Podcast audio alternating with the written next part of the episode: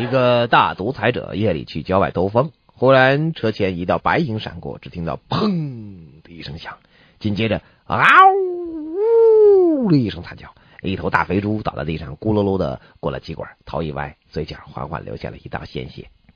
嗯，出什么事儿了？呃，报告元首，好像呃，好像撞上了一头猪。什么？一定是路边那家农户养的。咱们夜里把猪放出来做什么？想把白猪养成黑猪吗？哎，司机，有，你下去看一下车子有什么损伤，然后去那个农夫家里，让他好好来解释一下，他到底是怎么养猪的。啊，是。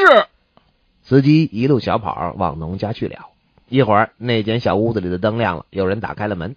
忽然间，那里爆发出一阵欢呼声，接着音乐声响了起来，好像是在开一个小型的舞会。哦，他们是在欢迎我的司机嘛？等他回来，我一定要问问他。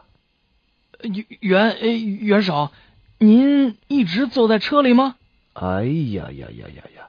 怎么你一身酒气，还有雪茄，招待的很不错嘛？您您您您瞧瞧见了吗？我这边脸上还有几个口红印呢。